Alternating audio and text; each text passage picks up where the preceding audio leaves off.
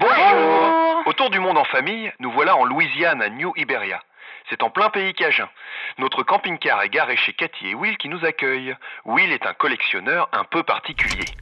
C'est parti, mon kéké Moi, je m'appelle Cathy et mon mari est Guillaume, comme on dit en anglais William.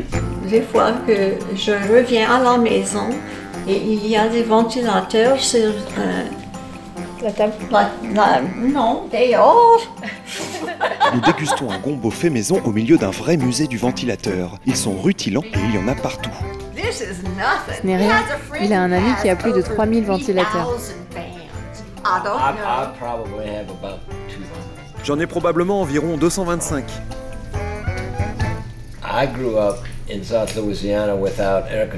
J'ai grandi dans le sud de la Louisiane sans clim dans les années 50. Alors j'ai ce souvenir d'enfance de ventilateur, de son de ventilo. In the 1980s, Pendant les années I was 80, j'ai vécu en in Caroline du Nord quelques années. For a couple of years.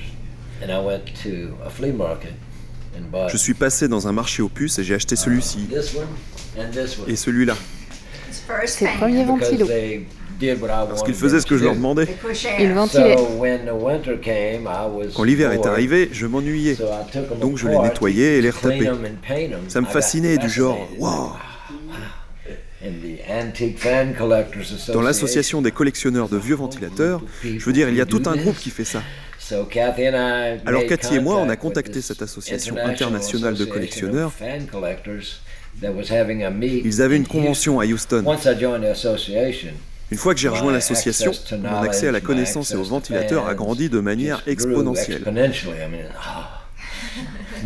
Le nirvana. So I got active in the association. Je suis devenu actif dans l'association et cette même année, Cathy et moi, on a commencé à accueillir nous-mêmes une convention ici à New Iberia. In New Iberia. So the weekend before Mardi Gras, Donc le week-end avant Mardi Gras, 15 years, toutes ces 15 we've been dernières années, nous avons organisé des rencontres de collectionneurs. Once a year, we have Une fois par an, nous avons un salon national international qui dure meet. 3 ou 4 jours. Three or four day event. People from Australia come. Des gens viennent Some d'Australie. Belgian families Une famille came belge est venue avec All 200 their kids, ventilateurs. all their 200 stuff. fans. They flew to America from Belgium Ils ont pris l'avion jusqu'ici avec 200 de ces lourds ventilos. And then I was Ensuite, elected j'ai été élu president, président, so I was alors j'ai president été of the président de l'association association quelques années. Years. I'm not trying to expand my J'essaie plus collection, d'étendre ma collection, mais plutôt de mieux la définir. C'est-à-dire que plutôt que d'en avoir de plus en plus, je me concentre sur certains types de ventilos. fans. So the Queen Mary fan Voilà un ventilo du Queen Mary. 220 Il est en volt 220 volts. Il vient d'une cabine du Queen Mary. J'ai eu un bon coup de chance pour le trouver. Il est en quelque sorte tombé du ciel. Je correspondais simplement avec un vieil ami de Californie et il savait que je collectionnais les ventilateurs. Il m'a dit Mon ami s'occupe de l'héritage de son père, il se débarrasse de tout. Il y a quelques ventilos et sur l'un d'eux, il y a une plaque Queen Mary. J'ai dit "Really? Vraiment? Oh, Tu it?" voudrais le vendre He goes, "Probably, Il fait probablement, il liquide tout. Alors j'ai contacté contact le propriétaire et il m'a dit said, "Yeah, my Oui, mon père faisait partie de l'équipe qui a désarmé le Queen Mary à Long Beach en Californie. Vous it?" seriez intéressé? Absolutely. J'ai dit euh, Absolument. I don't know what it's worth. Il a dit Je sais pas combien ça vaut. J'ai dit Ouais, je sais. And I'm not going to take advantage of you. Je ne vais pas I vous arnaquer. J'aurais sûrement pu lui acheter pour une centaine de dollars parce qu'il ne connaissait rien that fan's Je lui ai dit Ce ventilo vaut de 600 6 à 800 dollars. Bien, si tu m'envoies 600 dollars, il est pour toi. Okay. J'ai dit OK. Il y a un ventilateur qu'on appelle le ventilateur dragon. Quand les cabines téléphoniques ont commencé à apparaître, vous alliez dans les cabines, vous fermiez la porte, vous parliez au téléphone, mais il faisait très chaud. Alors ils ont mis des ventilos dans la cabine. were ventilateurs avaient un moteur en boule. Il ressemblait beaucoup à celui-là. Ils font à peu près cette taille. it's suspended par trois ressorts.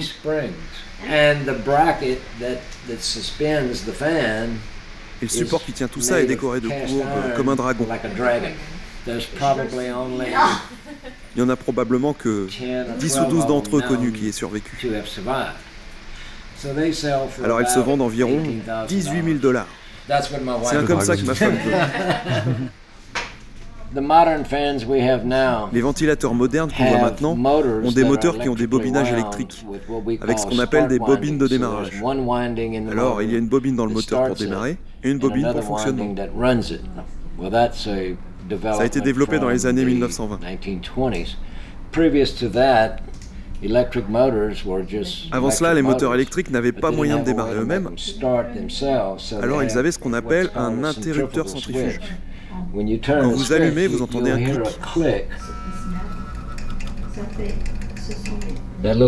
Un petit clic. it's, it's, a, it's a centrifugal switch. C'est l'interrupteur centrifuge. Quand la lame tourne, there's a switch il y a un interrupteur dedans qui se déplie avec la force centrifuge de la lame. Et quand je le coupe, vous entendez le clic de retour.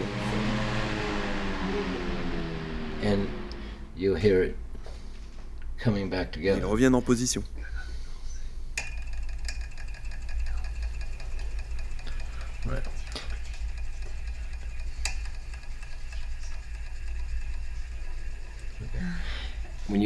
Quand vous entendez ce son dans un moteur, vous savez que ce moteur a probablement été fabriqué 1912. avant 1912.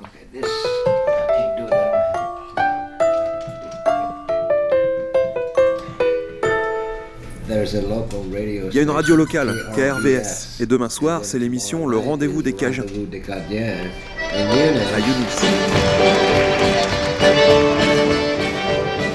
Et nous voilà partis, le lendemain, direction la petite ville d'Ionis, afin d'assister à cette vieille émission, en français, unique dans la région. C'est en public, dans un vieux théâtre. Et les couples cajuns du coin s'y retrouvent pour danser.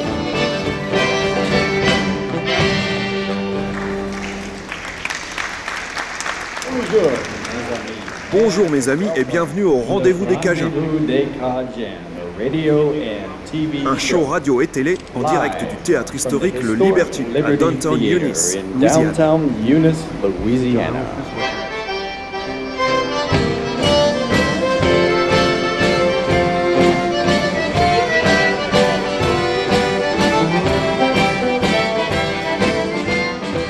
Se quitte en écoutant le groupe invité ce soir-là.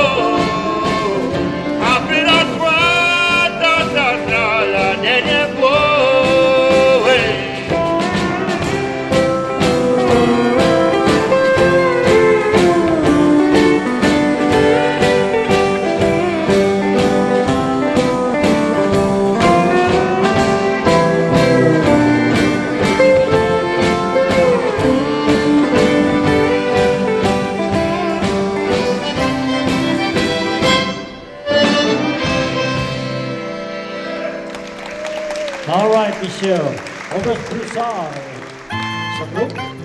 On donne la chanson, c'est...